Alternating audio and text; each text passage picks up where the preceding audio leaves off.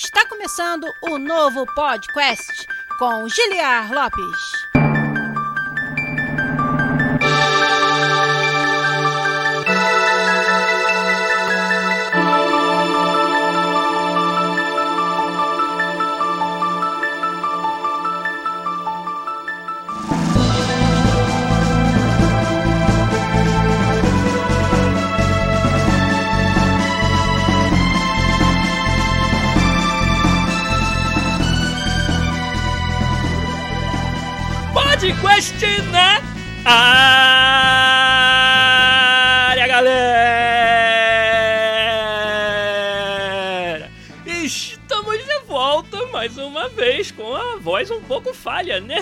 É o único podcast onde você conversa em português com profissionais da indústria de games internacional. Eu sou o Giliar Lopes, designer dos games da série FIFA, aqui na Electronic Arts em Vancouver, no Canadá. E estamos de volta mais uma vez com mais um episódio para vocês, episódio 398, cara, do nosso podcast. Olha que maneiro, chegando no número 400, número cabalístico aí. E é claro, via Twitch, twitch.tv barra podcastbr, fazendo isso aqui ao vivo para vocês e com a ajuda dessa galera fantástica aí no chat que vai acompanhar com a gente hoje um episódio cheio de perguntas e respostas para nossa comunidade. Hoje vai ser o um episódio feito para vocês, por vocês, né? E nós vamos responder quantas perguntas a gente conseguir no tempo que a gente tem aqui hoje. Né? Eu estou aqui muito bem vestido, como vocês já estão comentando aí no chat, com a minha camisa do Fluminense Futebol Clube. Tem que aproveitar bastante para tirar onda enquanto eu posso, porque estamos gravando nessa quinta-feira, dia 31. O Flusão abriu uma vantagem de 2 a 0 na final do Carioca sobre um outro time aí que a gente não, não costuma falar o nome. Só que quando você estiver ouvindo isso aqui no formato podcast, pode ser que tudo já tenha ido pro buraco de novo que a segunda, a segunda perna da final é no domingo. E aí o episódio sai na terça-feira. Então, mas enquanto eu posso, vou usar aqui a minha camisa do Flusão, fazer minha festa. E quero também fazer a festa dessa galera que está. Olha aí, estamos quase num hype train, cara. Olha, o apoio de vocês está sendo fantástico já aqui na live. Vou ler o nome de vocês aí, a galera que tá me ajudando a fazer o episódio de hoje, hein? Ó, o Phil Strife foi o primeirão, o Matheus Marchiori, o Marchiori Matt tá por lá, o Thiago CWB também, o Pedro Hidek, o Decoso, o Felipe C.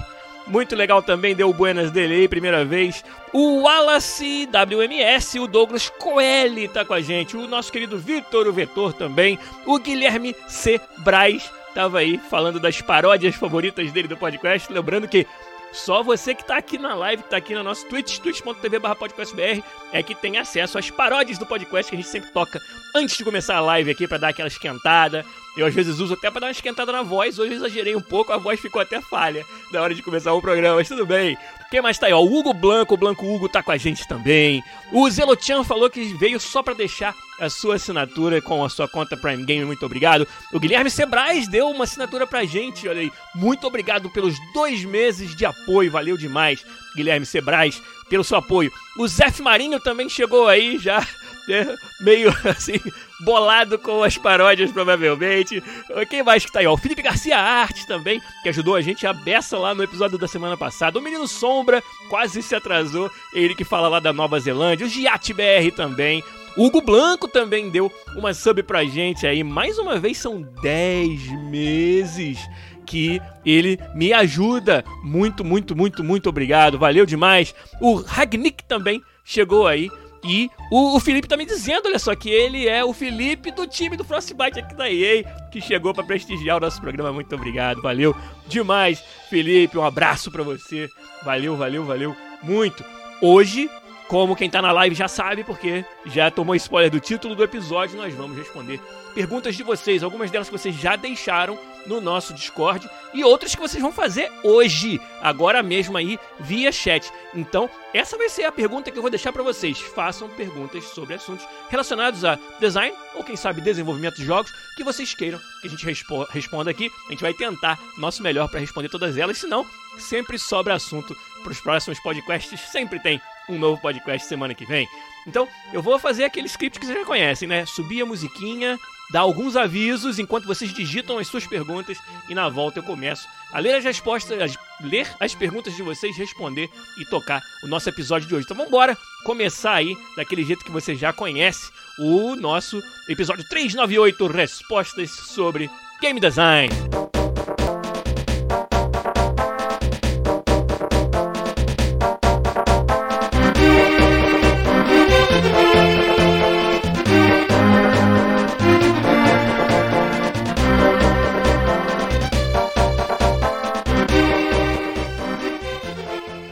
Curtindo aí essa trilha sonora fantástica de Zelda Link to the Past, a gente toca o episódio 398 aqui, começando com alguns avisos.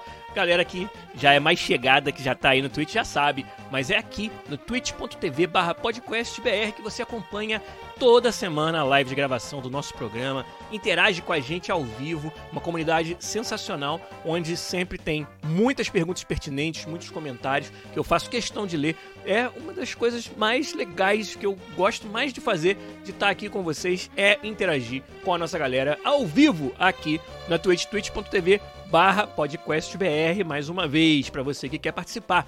E claro, quer interagir com a gente?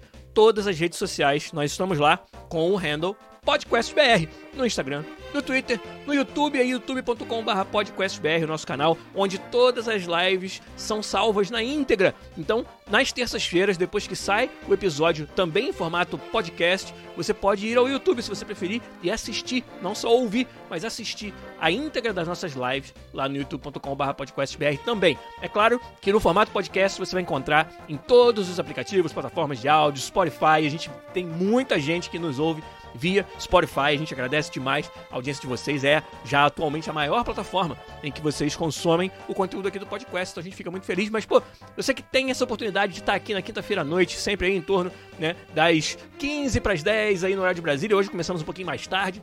É, a gente está aqui já começando o esquenta e fazendo a live para vocês de gravação. Então você que puder dar esse prestígio pra gente, dar um chega aqui e dar um view pra gente no nosso programa toda quinta-feira no twitch.tv podcastbr. A gente fica muito, muito, muito agradecido. E também quero convidar a todos a aparecer no nosso Discord, discord.link barra podcast. É lá que você vai se juntar à nossa comunidade, participar de várias conversas fantásticas. Lá tem desde pessoas que apenas jogam os games para também pessoas interessadas no desenvolvimento, que estão começando a desenvolver, que já são profissionais e já têm muita experiência, tem todos os níveis de senioridade no nosso, no nosso Discord, muita informação sendo trocada, uma comunidade realmente muito saudável, muito assim, é, é bastante, vamos dizer, é, que colabora bastante, né? Bastante. Qual é a palavra que eu tô procurando? Generosa é a palavra que eu estou procurando, né? E, e cara, muita coisa legal acontece lá. Eu vou até mostrar um pouquinho para vocês aqui, ó. Vou compartilhar para quem tá na live também, né? A cara do nosso Discord aqui, ó, com vários canais interessantes. Hoje, ó, nesse canal, episódios e lives oficiais. Eu deixei lá no início um pedido de assuntos, de perguntas para vocês aí. Vários de vocês vieram aqui mandando as suas perguntas. A gente vai tirar algumas delas daqui para responder hoje. Mas olha, tem vários outros canais. Você vê que eu nem consigo acompanhar, que tá todos eles aqui não lidos, que é tanta coisa que acontece. Se você entrar aqui em Level Design, você vai encontrar lá mensagens da galera trocando ideia, trocando informação, trocando conhecimento sobre Level Design aprendendo idiomas. Quem tá nessa de aprender um novo idioma, tem um canal só para isso ali, onde a galera também troca ideia e muitos e muitos outros. Deixa eu voltar. Tem até algumas salas exclusivas aqui, ó, que são pros patronos. Depois, na segunda parte dos avisos, eu falo sobre como você pode se tornar um patrono. Amanhã a gente vai se encontrar informalmente aí pros patronos. Não vai ser um hangout oficial, vai ser só uma, um bate-papo que a gente vai fazer. Mas eu tô com um tempinho aí, quero conectar de novo com os patronos premium, então a gente vai fazer isso amanhã aí, né, só pros patronos premium aqui nos canais exclusivos. Vou deixar aqui no, no canalzinho de episódios e lives oficiais para eu poder ficar né, acompanhando ali as perguntas que eu vou ler e vou responder aqui. Então, vamos começar. Vamos embora, a gente veio aqui para isso, né? Então, eu vou dar uma olhada aqui no que vocês já deixaram de perguntas. Deixa eu ver se tem alguma pergunta foda aqui pra gente começar, senão eu vou lá pro Discord e depois eu volto pra cá. Vamos ver o que, que vocês perguntaram aqui, né? Ó, o, o Vetor já chegou com os dois pés na porta, perguntando como é que é o processo para um game designer e de um gênero completamente diferente do que está acostumado para outro.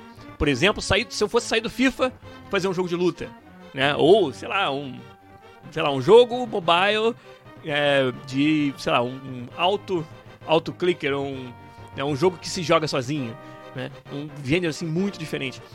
É, olha, para falar a verdade, a gente tem que estar tá sempre estudando, mesmo quando a gente está dentro do mesmo gênero, né? Porque a nossa indústria ela muda muito, os jogos sempre trazem uma inovação que a gente precisa estar tá, é, por dentro delas. Né? O caso do FIFA é um caso realmente muito, muito específico, porque é um simulador de um esporte específico que é o futebol, e talvez você possa pensar que né, a transição de e para um jogo tão de nicho com requisitos de design tão específicos possa ser difícil. Eu não vou dizer que é fácil, mas eu vou dizer que hoje a gente chegou num patamar de, de né, conhecimento do game design nos quais a gente tem uma série de boas práticas, técnicas, princípios que se aplicam a qualquer tipo de jogo que a gente faz.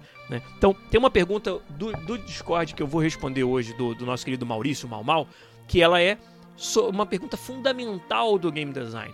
E, e, quando chegar lá, vocês vão entender por que, que eu estou falando isso. E é algo que, uma vez que você adquire essa vivência e você aprende a responder essa pergunta em um jogo, você vai carregar os princípios que você desenvolveu ali para todos os outros jogos que você fizer na vida.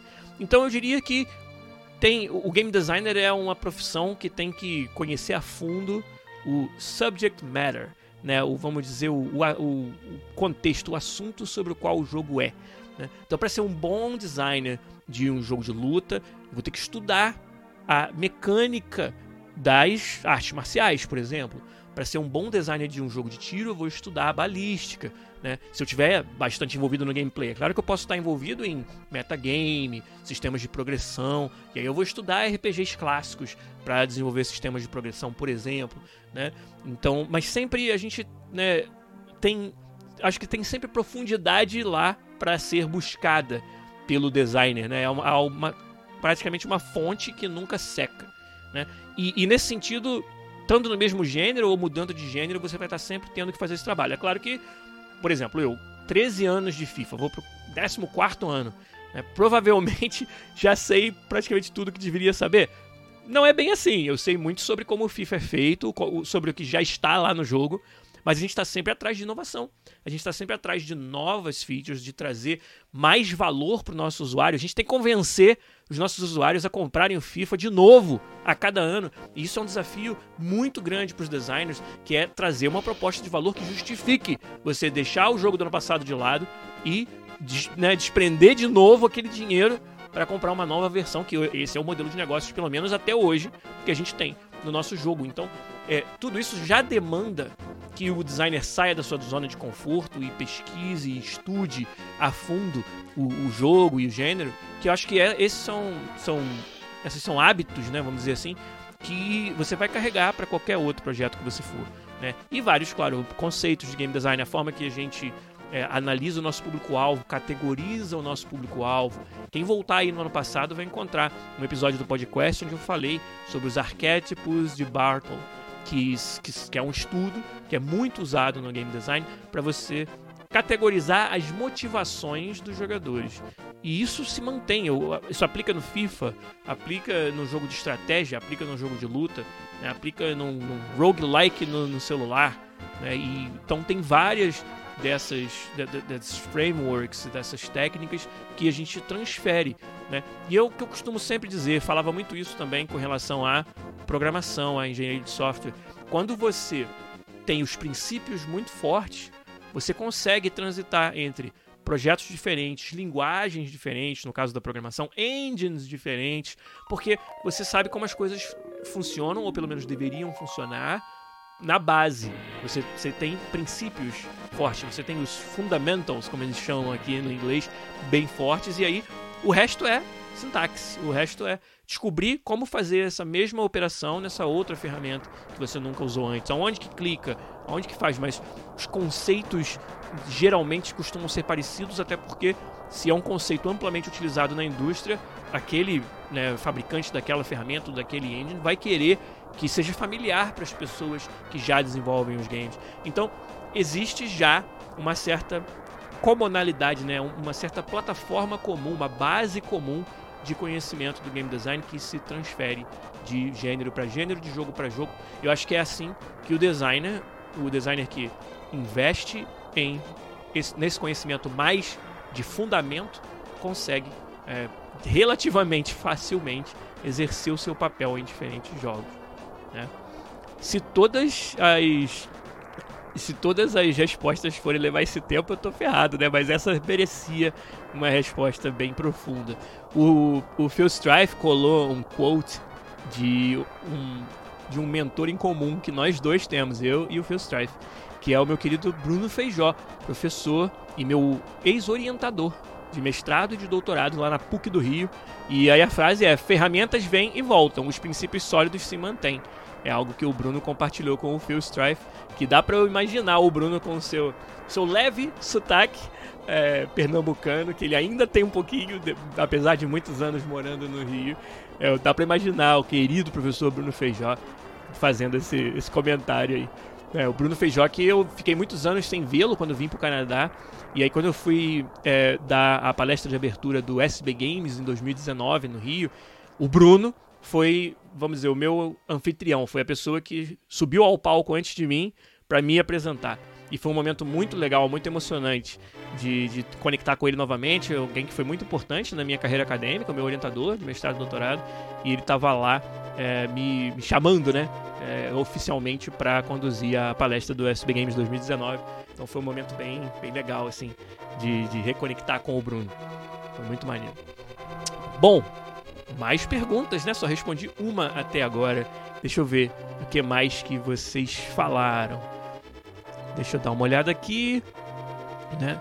Um Então, ó, o Wallace WMS perguntou se nas empresas desenvolvedoras de jogos não tem vaga para o pessoal de infraestrutura. E eu acho que quanto maior o estúdio, maior é a chance de que vai ter departamentos só dedicados a isso. Porque muitas das soluções que os estúdios menores utilizam são terceirizadas. Mas uma empresa como a EA, por exemplo, tem um volume de jogos suficiente sendo feitos para investir em soluções de infraestrutura in-house. Né? Então, eu acho que você devia começar a procurar por aí, se é uma área que você tem interesse em, em, em ir atrás. Né?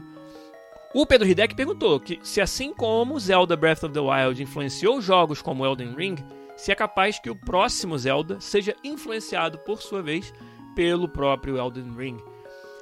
É, eu acho que na, na superfície, e se você perguntar para o Eiji Aonuma, é, ou para qualquer pessoa da Nintendo, eles vão dizer que não. É, eu acho que no, né, nesse nível mais superficial, eu acho que a Nintendo ela é um pouco é, trilha um pouco o seu próprio caminho. Mas eu acho que no fundo, eu acho impossível que eles estejam completamente alheios à, à, à inovação que o Elden Ring trouxe em algumas áreas, em alguns aspectos.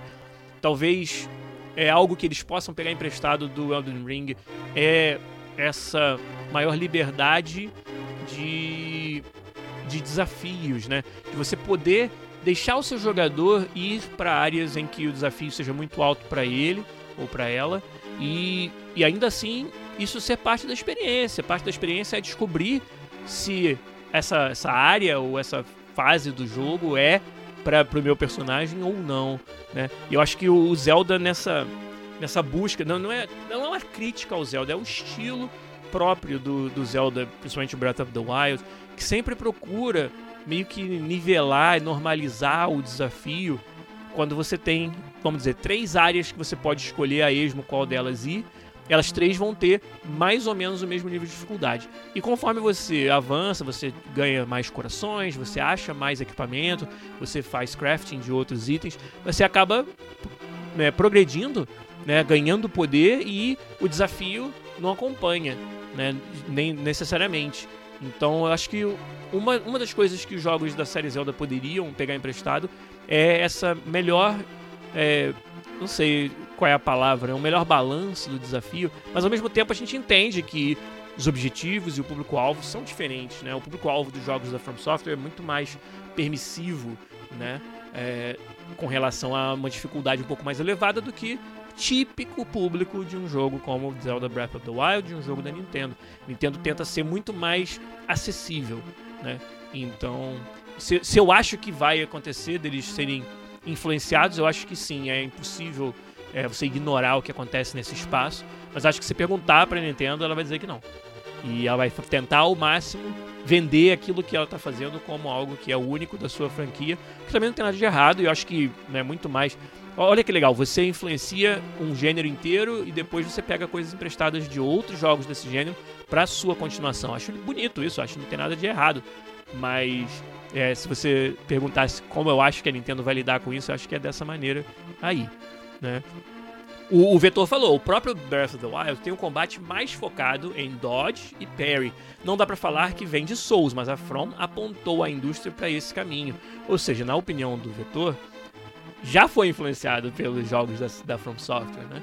E eu não, não duvido nada que isso seja o caso realmente. O que mais que vocês perguntaram? Vamos ver. O Pedro Hidek fez uma pergunta que a gente já fez um podcast inteiro sobre ela. Ele perguntou: você acha que jogos Souls deveriam ter um Easy Mode ou um modo de acessibilidade? Eu não vou poder parar tudo aqui para achar para você, mas a gente já fez um um podcast só tentando responder a essa pergunta diretamente. Foi uma época em que teve uma conversa muito profunda, muito grande sobre modo fácil nos games. Você quer ver? Foi a época em que o Cuphead estava muito quente e teve aquele, aquele incidente de um jornalista que não estava conseguindo jogar muito bem o Cuphead. E aí criou-se essas duas é, frentes contrárias. Um lado achando que o jornalista tinha que simplesmente ser bom o suficiente. Nem sei. Então, tem, o que eu me lembro foi até um pouco injusto com esse jornalista, porque ele estava completamente fora de, até de contexto na hora que ele estava jogando. Né? Mas um lado falando que não, get good, e o outro lado falando que isso é um absurdo, tem que ser acessível, o jogo tem a obrigação de ser acessível, né? O Vetor já achou pra gente lá. Outubro de 2017 a gente fez esse episódio, episódio 222, 222, Cuphead dificuldade nos games, e depois a gente atualizou esse assunto, né, em abril de 2019, quando saiu o Sekiro.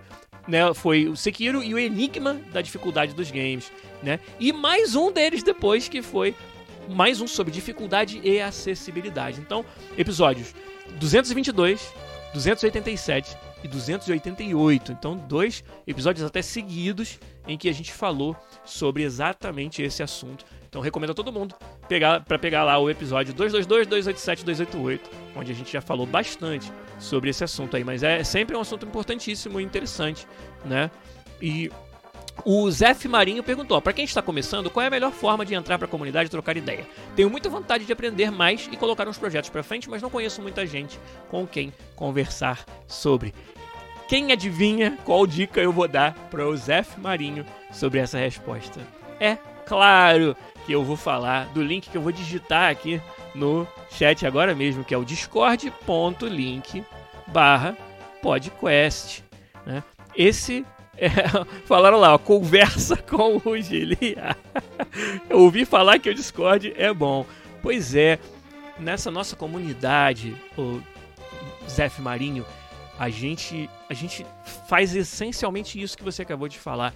Conecta pessoas com as mesmas né, vontades, que estão no mesmo nível de conhecimento, estão na mesma fase né, do, do, do, estudo dos games. E lá eu mostrei, vou mostrar mais uma vez aqui. Você vai encontrar é, canais sobre vários assuntos onde você pode começar a conectar com a galera. Por exemplo, aqui em projetos da comunidade, postar não o seu projeto, se você não quiser ainda, mas sim uma chamada para quem quiser contribuir em projetos contigo. Né? Que a gente já teve de muita coisa boa saindo dessa interação com a comunidade aqui no Discord. É sensacional. Então, altamente recomendado. Acho que é uma ótima porta de entrada. É uma comunidade muito solidária, muito assim, tranquila. Não, nunca teve uma treta, cara. A gente tem anos de Discord e nunca teve uma treta na nossa comunidade. Já vamos para quase 1.500 membros aí. Então, é uma dica que eu posso te dar para responder essa sua pergunta aí. Beleza? Bom, Deixa eu catar aqui então aqui no próprio Discord algumas perguntas que já tinham sido deixadas de antemão. Depois eu posso, se sobrar tempo, até voltar e ler mais perguntas de vocês aqui no chat do Twitch. Mas aqui realmente eu quero chegar em algumas que são bem, bem essenciais aqui que deixaram no nosso Discord. Ó, o, tanto o Ranick BR quanto o Hugo Blanco. É, o Hugo Blanco com certeza está no chat, não sei se o Ranick BR também está por aí, mas eles dois é, perguntaram sobre notícias que saíram recentemente, que foram ah, os cancelamentos dos eventos de games esse ano. Né? A própria EA cancelou o EA Play, disse que as coisas não estavam se formatando para que houvesse anúncios significativos naquela época que a gente fazia o evento, que é tipicamente o que comecinho de junho, junto da E3, e a própria E3 foi cancelada também esse ano. É, primeiro foi cancelado a, cancelada a versão presencial e agora já foi cancelada também essa semana a versão virtual. Né? E aí, tanto o Hugo Blanco quanto o Ranick BR queriam saber é, como é que funciona para você se preparar para um evento de jogos e qual o impacto que a gente acha que esses eventos têm né? e o que, que significa a gente não ter o maior evento né, de consumidor de games do mundo esse ano, que é a E3. Acho que dá pra gente responder tudo isso numa resposta só. A preparação de um estúdio, ela, ela é bastante complexa para um evento desses, né?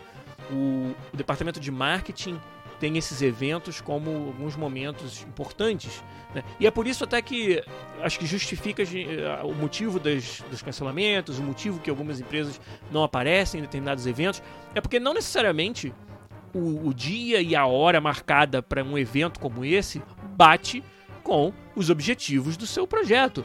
Né? Quem disse que no dia, sei lá, 5 de junho é um dia ideal para mostrar as novidades de um FIFA ou de um jogo secreto de um estúdio seu que talvez não esteja num nível de polimento, build suficiente nessa data. E aí você, enquanto estúdio, vai mudar todo o seu plano só para atingir aquela data, né? Só para ter algo mostrável, né? É o esforço para você polir um build de um jogo, né? Seja para fazer uma demo ou seja até para colocar para que as pessoas possam jogar. O esforço que durante o desenvolvimento um jogo ele é sempre muito quebrado. Né? Ele sempre tem partes que não funcionam, ele sempre tem coisas incompletas e pedaços essenciais da experiência podem estar incompletos. Né? E é muito difícil você é, tipo convencer os jogadores e jornalistas a relevar determinadas coisas que estão faltando ou que não estão polidas. Né? É muito mais provável que as pessoas julguem o seu jogo pelo estado daquele build, que muitas vezes não é nenhum build alfa, não é nenhum build que está completo de funcionalidades. Então, sempre foi um, um, uma medida muito arriscada para qualquer time de games estar com uma presença e, e, um, e anunciar alguma coisa, principalmente jogável, principalmente gameplay, nos eventos, né? Então, aí o Phil Story falou: reza a lenda que alguns desses jogos continuam quebrados depois do lançamento. Né? Mas tudo bem. É, ô, CD Projekt, aquele abraço para você.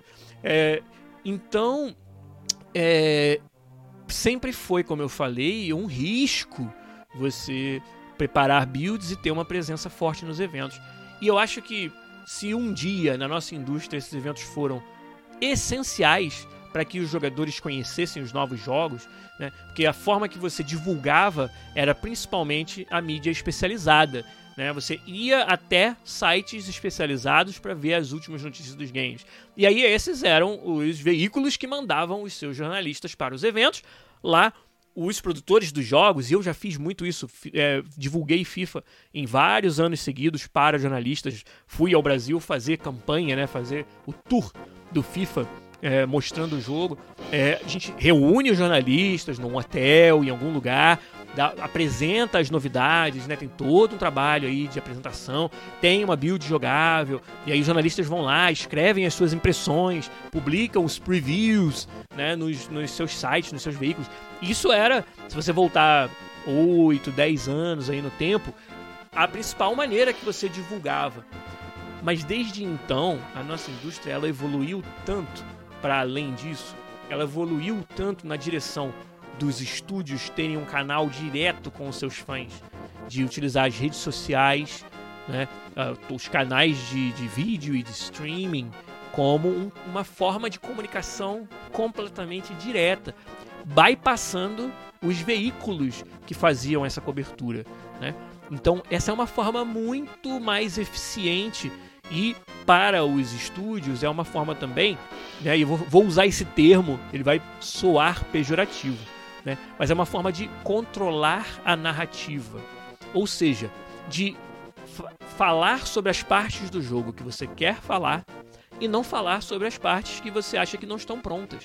Que esse era um outro problema de você ter um veículo de imprensa cobrindo o seu jogo. É, você não pode censurar o que o repórter vai falar. Você não pode, de forma alguma, influenciar em nada, né? E o, o, que aquele, aquele profissional, que no final das contas tem que ter a sua liberdade e a sua opinião própria. E as pessoas estão lendo o material dele porque querem saber a opinião dele, né? Então não existe a ideia de você, de alguma forma, podar isso. Você não tem como controlar a narrativa. Esse termo pode parecer pejorativo, mas é um termo que você usa muito no marketing. E muitas vezes o propósito dele não é um propósito de enganar ninguém, mas sim de fazer isso que eu estava falando antes, que é fazer com que as pessoas concentrem a sua atenção nas partes do jogo que estão prontas para serem mostradas e não deixar que as partes que ainda não estão prontas entrem no caminho e se tornem obstáculos de você entender ou apreciar onde aquele jogo está e em que, qual é o valor que aquele jogo traz. Né? Então, para os estúdios e para os publishers, essa oportunidade de falar diretamente com a comunidade é muito mais poderosa e muito mais interessante do que fazer isso num evento com uma data marcada, ou seja, não necessariamente você está pronto, né, o seu jogo está pronto para estar tá no evento, e quando você tem esse canal direto, você determina quando você faz essa comunicação, você determina quando você mostra determinado parte ou, ou build do seu jogo. Então você só vai mostrar quando você achar que está pronto. Né? Então a gente evoluiu muito esse modelo de, de divulgação, de marketing mesmo dos games, para um modelo muito mais direto, né? Onde cada publisher e cada estúdio investe nos seus canais né, e na sua forma de conversar diretamente com o público. Então os eventos começaram a fazer cada vez menos sentido. Né? O próprio EA Play, que foi a EA saindo da E3 e fazendo o seu próprio evento, foi uma forma da EA poder, por exemplo, Antes, na E3, só quem podia jogar os builds, em sua maior parte, eram os jornalistas. O EA Play, a ideia era que todos os fãs dos jogos pudessem jogar os builds. Isso foi uma grande evolução, porque a gente conseguiu obter feedback diretamente dos nossos usuários, de forma assim massiva durante o evento. Então todo mundo que ia ao EA Play, era gratuita a entrada, podia jogar os jogos da EA que estavam à disposição. Então não é mais a opinião de um jornalista que está filtrando isso para você ler e imaginar o que o jornalista sentiu e aí formar a sua decisão se você quer acompanhar aquele jogo ou não. Né? É você, o jogador, a jogadora, é saber o nosso público-alvo exato que está tendo aquela experiência. Então tinha muito mais propósito, muito mais valor. Né? E, e claro que a pandemia atrapalhou muito isso, e eu acho que também o fato de que ainda assim o EA Play era uma data e um horário específico que era para con concorrer, né, ou bater com a E3, é, acabou se tornando mais um fardo, né? É mais um elemento que torna meio assim um risco desnecessário você é, utilizar esses eventos de forma tão agressiva no seu marketing, né? E a tendência, como eu falei, é total no sentido contrário, de comunicação direta com a comunidade. Então é por isso que eu acho que os eventos não vão fazer essa falta toda. Eles fariam falta se a gente não tivesse nada com o que os substituir. Né? Nada para os substituir. Mas a gente tem, que é esse canal direto com a nossa comunidade. Então, quando o próximo, sei lá, jogo da BioWare estiver pronto para ser mostrado, a BioWare vai usar o seu canal direto com o seu jogador para mostrar. Quando o próximo FIFA estiver pronto para ser mostrado, a EA Sports vai usar o seu canal direto com o consumidor para mostrar. Né? E, e por isso acaba sendo um pouco menos importante, menos relevante estar nos eventos. Né? Espero que eu tenha respondido bem aí as, as perguntas tanto do Hanik BR quanto do Hugo Blanco sobre isso. Né? O Hugo Blanco até comemora, é, comentou ali, né? Bons tempos, Snoop Dogg. Né, apresentando Battlefield 1 ao vivo nos eventos. É, realmente. Aquela do Snoop Dogg foi muito engraçada aquela vez, cara. E deixa eu ver o que mais aí que vocês, que vocês perguntaram. É, cara, tem muitas perguntas, né? O Thiago CWB acabou de fazer uma que dá um podcast inteiro. né? Que eu vou deixar, vou guardar para outra oportunidade, para não, pra não queimar a pauta, como o pessoal fala, né? Então, deixa eu responder mais uma aqui que foi deixada no Discord. Essa foi a que eu anunciei lá no começo. A pergunta do Mal Mal, do meu querido Maurício, né? É um dos vencedores da PodQuest Jam 2021 com seu jogo solo. É o Maurício, que é colega game designer, né? E perguntou o seguinte: é, adoraria ver um episódio sobre playtest a partir da visão do game designer. Então, eu acho que isso aí, na verdade, incita uma discussão mais profunda até, é, Maurício, sobre algo que é um, vamos dizer, um desafio fundamental do game design. Né? No ano de 2020 eu fiz uma série de podcasts onde o título era esse, Desafios Fundamentais do Game Design.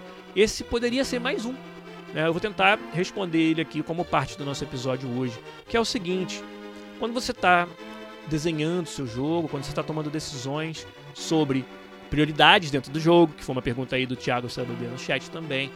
Quando você, como game designer, está tomando todas essas decisões, o quanto você precisa se basear em playtesting, né, o, o jogo sendo jogado, em estatísticas de uso do jogo, em dados que são colhidos pelo uso do jogo, o quanto você precisa e deve se basear nisso, versus tomar decisões baseadas no seu conhecimento e instinto como designer. E não tem uma resposta certa para essa pergunta em todos os casos.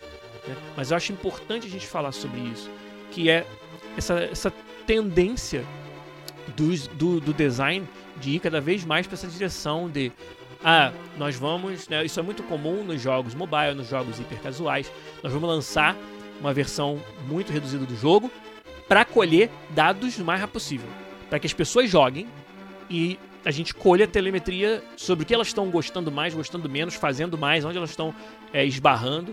E aí, só depois que a gente tiver esse snapshot, né, essa, essa, essa imagem do, do, do, que a galera tá gostando, a gente decide em que áreas vai investir mais. Ah, a parte do metagame, todo mundo tá gostando. Vambora botar mais esforço em features daquela parte do jogo. Né? E, além disso, é, até antes, se você voltar antes um pouco, quando começou a ideia do Early Access, né, dos jogos que vão sendo jogados enquanto estão sendo desenvolvidos né? E utilizar isso para que a comunidade diga para o desenvolvedor para que direção o desenvolvedor deve levar o desenvolvimento, né? Isso é algo que é bastante presente já no trabalho do designer hoje. Mas a pergunta é o quanto você tem que fazer isso versus o quanto você tem que desenhar de acordo com as suas suas, suas crenças, né? E a sua habilidade como designer no final das contas, né? Então, é óbvio que a resposta é que existe, tem que existir um balanço entre essas abordagens. Né? É, aqui, por exemplo, na EA, no FIFA, a gente sofre muito essa pressão de, por exemplo, vou dar um exemplo genérico até para não comprometer informação confidencial, mas digamos que tenha uma, um modo de jogo ou uma área do jogo que a telemetria do jogo está nos dizendo que ela não é muito popular. Os jogadores não estão indo lá, né? não estão interagindo com essa parte do jogo com muita frequência. Isso necessariamente significa que a gente tenha que desinvestir nessa área do jogo? Sim ou não? Acho que não tem resposta tácita sim ou não para essa pergunta. Será que os jogadores não interagem com essa parte do jogo porque exatamente porque a gente não investe o suficiente nela? Será que só o, o, os dados sobre uso são suficientes para você avaliar a qualidade potencial daquele modo de jogo? Eu acho que não são suficientes. Né? Mas é como eu falei, em todos os projetos, virtualmente todos, talvez a exceção sejam, por exemplo, jogos da Nintendo que são feitos dentro de uma caixa fechada e você só conhece quando ele abre e a Nintendo, sabe, ela faz de acordo com o seu instinto, mas salvas essas raríssimas exceções, todo projeto de jogo que você participar, que você trabalhar hoje, você vai ter que incorporar informações sobre o comportamento dos seus jogadores. E E isso é muito saudável. Acho que isso demanda uma humildade da parte do designer de constatar que ele faz o desenho do jogo não para si, não o jogo que ele sonha em jogar, mas sim o jogo que os jogadores querem jogar. A diferença, o pulo do gato, está em que nem sempre os jogadores sabem expressar aquilo que eles querem jogar. Ou aquilo que eles gostariam de ver no jogo. Afinal de contas, os jogadores não são os designers. Né? Então, você pode sim colher muitos dados importantíssimos para o seu trabalho como designer de features e conteúdo que já estão no jogo. Mas como é que você avalia algo que não está no jogo? Será que o jogador gostaria de algo que ele nem sabe que pode existir? É muito difícil você. É, você, você, pode fazer pesquisas, né? Você pode pesquisar o seu público-alvo com perguntas, né? Mas olha que abstrato, né? Na maior parte dos casos, o jogador. Tipo, dá um outro exemplo aqui. Que é até uma, uma brincadeira, algo que eu falo bastante assim, que é uma das features mais requeridas, requisitadas pela comunidade do FIFA. É modo juiz. Caraca, eu quero muito jogar como juiz, cara. Eu quero muito estar tá lá, sabe, no meio do, do, da ação como juiz e poder marcar falta. É, pô, marcar falta, será que é legal eu marcar falta? Se eu não. Quando você começa a pensar sobre os detalhes do modo ser um juiz, você começa a encontrar aí, tipo, as lacunas. Será que é tão legal assim ser o juiz? Será que tem até sentido que um, um, jogador que é um ser humano seja o juiz e determine o resultado do, do das faltas, marque um lateral pro outro time. É, é, é divertido isso? É, sabe? E como que você balanceia isso? Né? E, e tipo, cadê, sabe, cadê o, a, a, carne nesse osso, sabe? Quando você começa, e olha, isso aí demanda um designer fazer esse exercício, né? Quando você começa a quebrar em, em pedaços a ideia, que é o trabalho de design, basicamente, você começa a enxergar as lacunas. Ou seja, o, o, o jogador, ele não necessariamente sabe, ou o, o que o jogador acha que quer, ou o que o jogador diz que quer, pode não ser exatamente algo que o jogador queira. Só que ele não, ele não sabe além disso. Entendeu? E quem tem que saber não é o jogador, é o designer. Então, esse é um outro exemplo de que essa, essas formas de você é, pesquisar o seu público-alvo podem tem que ser levadas com um grão de sal, né? Algo que o jogador nunca viu no jogo, ele não tem muito como te dizer se ele ia gostar ou não. Então, nessa hora, é o seu instinto. Não é um instinto, né? Não é uma coisa assim que, que baixa em você, um eureka. É, são técnicas. O game design ele é uma, uma ciência, né? É, ou boa parte dele é embasada em, em, em métodos que você consegue é, especificar. Então é utilizar isso né? nessas horas em que você não tem como perguntar para o seu jogador, você tem que aplicar o game design. Você tem que vestir o chapéu de designer e tomar essas decisões por sua conta. Né?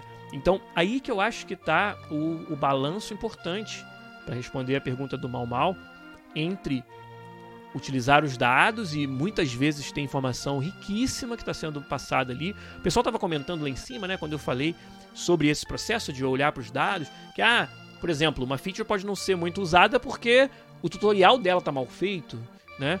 É, ou seja, os, os dados de uso vão às vezes salientar esses problemas. Às vezes não, quase sempre salientar esses problemas para nós. É, vou dar um outro exemplo para vocês. Eu acho que ele está bem longe no passado o suficiente para não ser um problema eu falar sobre ele aqui até abrir um pouco dessa informação. Mas lá em 2006, 2007, quando eu trabalhava na Hoplon ainda, né, meus últimos anos aí na indústria brasileira, é, a gente fez um estudo sobre o caminho do nosso usuário desde quando ele fica sabendo que o jogo existe, que era o Taekwondo, até ele entrar, jogar e monetizar, pagar por algo dentro do jogo, né? Se tornar de fato um consumidor. Então esse caminho todo aí, desde a hora que ele viu um anúncio em algum lugar. E a gente foi olhando para dados, né? Olhando para essa parte de telemetria, para ficar sabendo, ah, beleza, quantas pessoas clicaram no banner E dessas, quantas baixaram o jogo? Né? Quantas começaram o download? E dessas, quantas terminaram o download? E dessas, quantas instalaram o jogo? E quantas logaram pela primeira vez? Ou, e quantas jogaram a primeira sessão? E quantas jogaram a segunda sessão?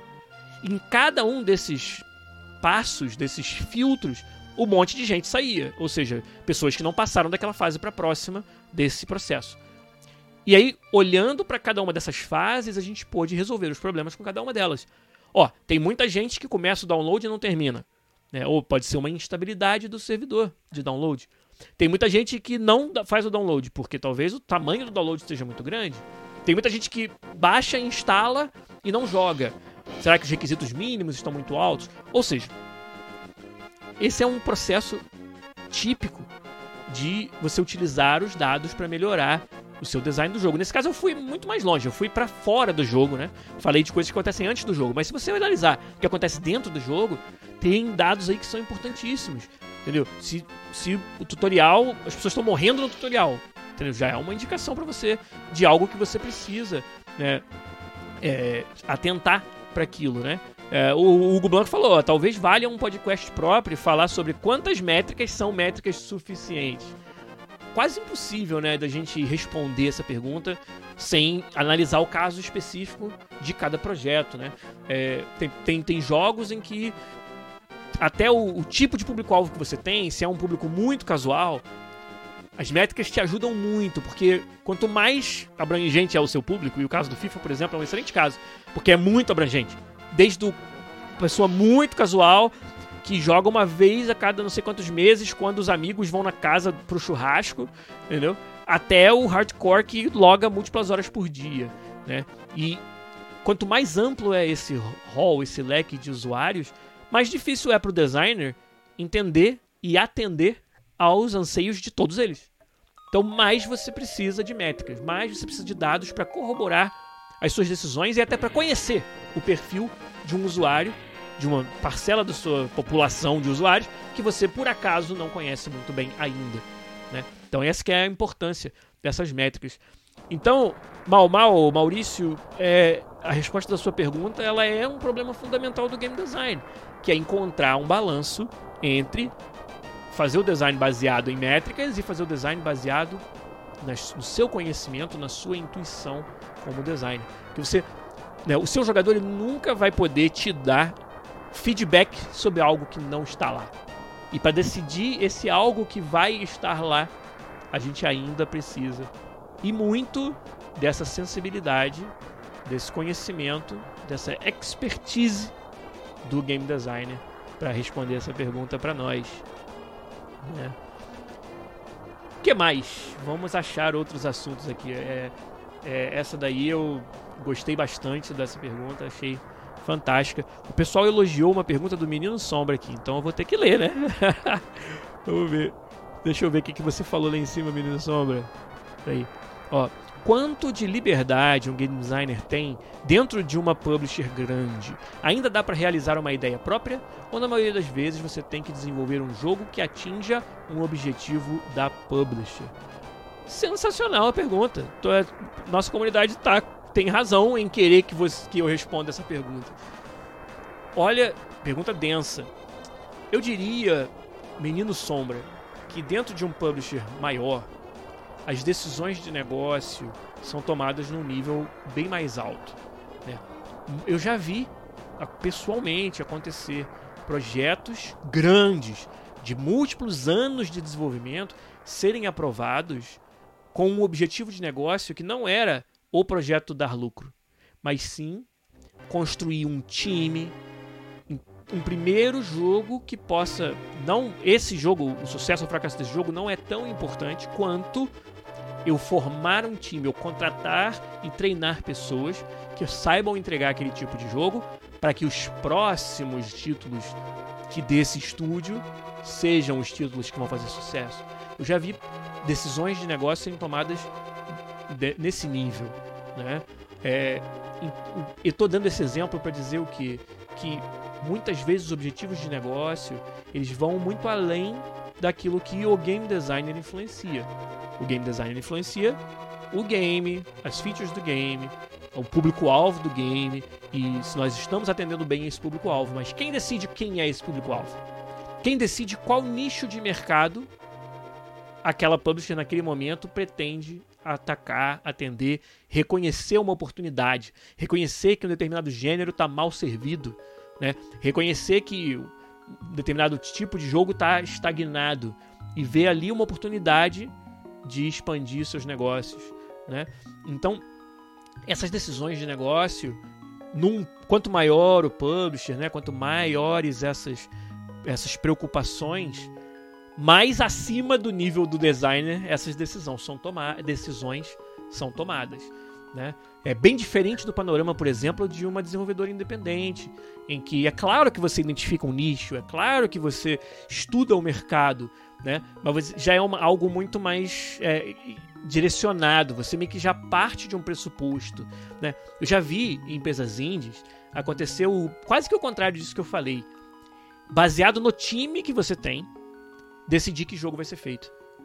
Olha, diferencial da nossa. Vou dar um exemplo para vocês. Super Giant Games, um dos maiores, melhores, assim, mais aclamados estúdios de jogos indie.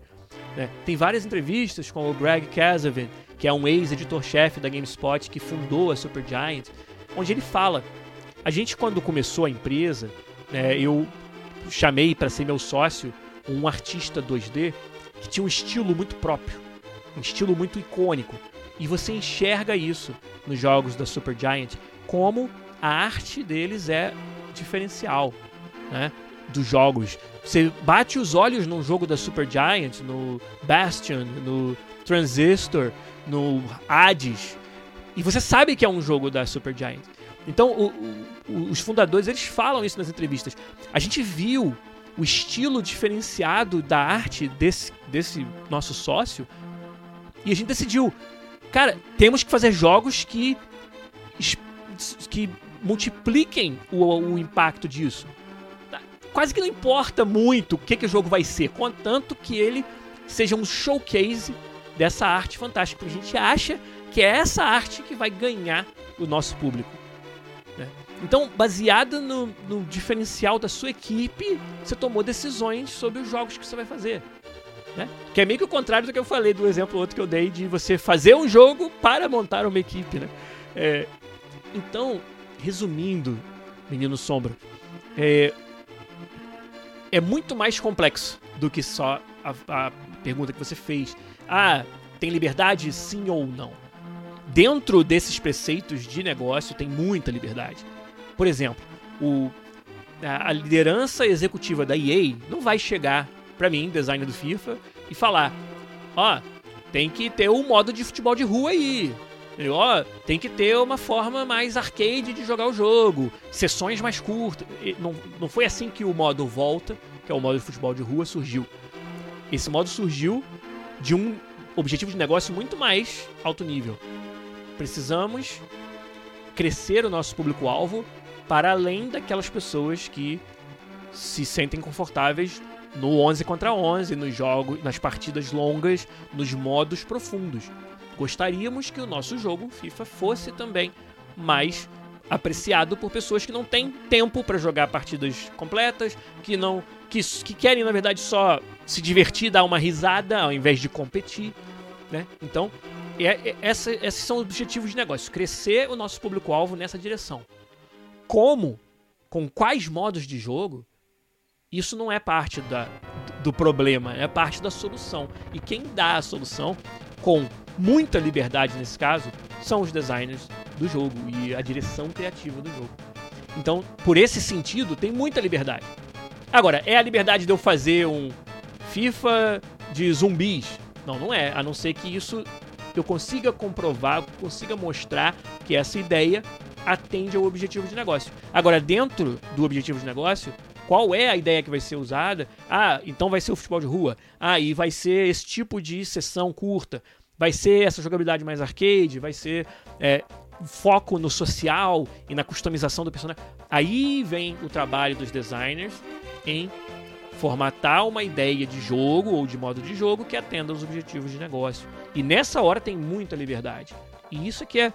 Eu, eu acho que muito mais do que o modelo de negócio ou o objetivo de negócio limitar aquilo que você pode fazer no seu jogo, eu acho que isso potencializa o que você pode fazer no seu jogo. Esse desafio de, eu acho que forma designers sênior. É esse desafio de não fazer somente o jogo do seu sonho, mas um jogo muito foda que atenda a um objetivo de negócio muito bem especificado. E quando você consegue aplicar todo o seu conhecimento de game design para esse objetivo e atingir o objetivo, não tem é, accomplishment, não tem conquista mais difícil e prazerosa para um game designer do que essa. E é isso que forma designers senior. É esse, esse desafio. E eu acho isso muito positivo. E na minha cabeça, pelo menos, nunca foi uma questão de falta de liberdade. E sim uma questão de desafio em utilizar as minhas habilidades como designer para atingir os objetivos de negócio. Né? E, e não é como se a gente não pudesse dar feedback sobre os objetivos de negócio. Olha, a gente acha que essa direção não é acertada. Isso sempre teve essa porta aberta. Mas o argumento precisa ser tão forte quando você contra-argumenta, né? Tem que ser tão forte quanto o argumento que vem de lá. Né? Então tem todo um estudo que mostra que esse é um objetivo de negócio que a gente deveria estar tá perseguindo. Então, você precisa fazer o seu dever de casa se você quiser contra-argumentar sobre isso. Agora, espaço tem e muitas vezes já aconteceu. Do, da, partir do time, um ajuste para esses objetivos que foram aceitos pela liderança e foram refletidos no jogo que a gente fez. Então, é, é, um processo muito mais. Isso na minha experiência, tá? Pode ser que vocês tenham exemplos de outros estúdios onde essa relação entre negócio e design seja muito mais uma hierarquia. Mas na minha experiência, né, são quase 14 anos de EA aí, e mais a experiência de 10 anos no Brasil, sempre foi muito mais uma relação de colaborar para objetivos comuns do que de vir o objetivo de cima e cala a boca e faz o jogo. Né? É, talvez eu tenha dado sorte de não ter encontrado esse tipo de, de arranjo, é, mas, claro, tem momentos, tem pessoas, tem exceções para isso. Né? Tem, tem casos que, em que isso não fluiu do jeito que você gostaria. Mas a regra, né, o que eu encontrei como padrão da indústria até agora, foi esse, de você colaborar para atingir um objetivo de negócio em comum. Né? E, e a outra coisa que eu falo sempre também, falo isso muito para os meus alunos de game design lá da Mentorama, é você tem que estar tá preocupado em fazer jogos para o resto da sua vida, não só fazer o próximo jogo.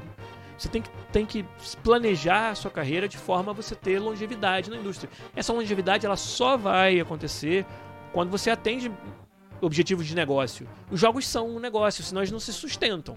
Né?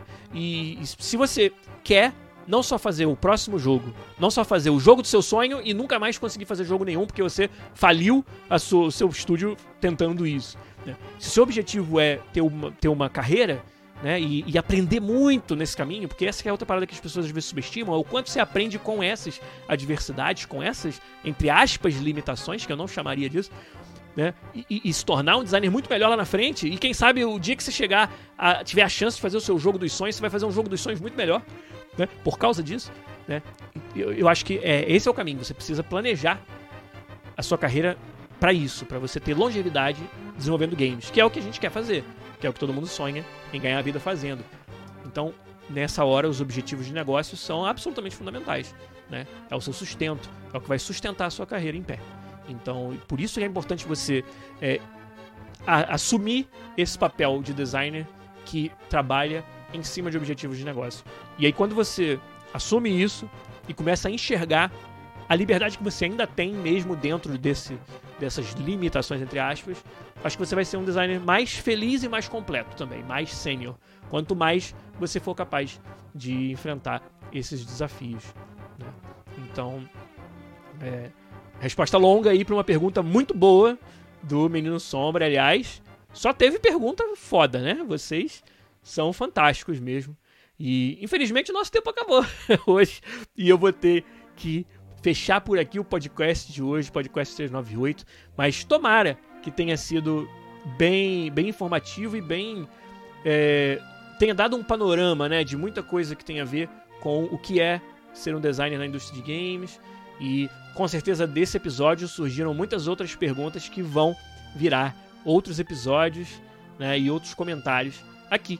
Então, de novo, muito, muito, muito obrigado a todos vocês que sempre contribuem com assuntos, com perguntas, a galera do Discord, a galera do chat aqui na Twitch. Fica a dica lá do Phil Strife, parte 2 desse episódio. Quem sabe? Eu acho que na semana que vem, spoiler! Eu acho que na semana que vem não vai rolar. Porque eu acho, se tudo der certo e as estrelas se alinharem, nós teremos duas convidadas sensacionais no programa da semana que vem. Então, você que está aí, talvez ouvindo essa versão podcast ou no YouTube a partir da terça-feira, se liga aqui na quinta da semana que vem. Que dia que vai ser? Dia 7 de abril, se não me engano. Deixa eu ver aqui no calendário, mas acho que é isso. A gente está prometendo um podcast especial, podcast co-op, com convidadas fantásticas de ah, não vou falar mais nada não. Vou dar mais spoiler não. Mas cheguem aí da semana que vem pra gente conversar e receber aí convidadas sensacionais. Mas por hoje, episódio 398 fica por aqui. Beijo, um abraço, um aperto de mão. Vamos Fluminense Futebol Clube para essa final. Quando você está ouvindo isso na terça-feira, pode ser que você esteja dando risada na minha cara, mas Semana que vem a gente volta com mais um podcast. Obrigado mais uma vez a todos vocês que me ajudaram. Até semana que vem. Tchau. Valeu.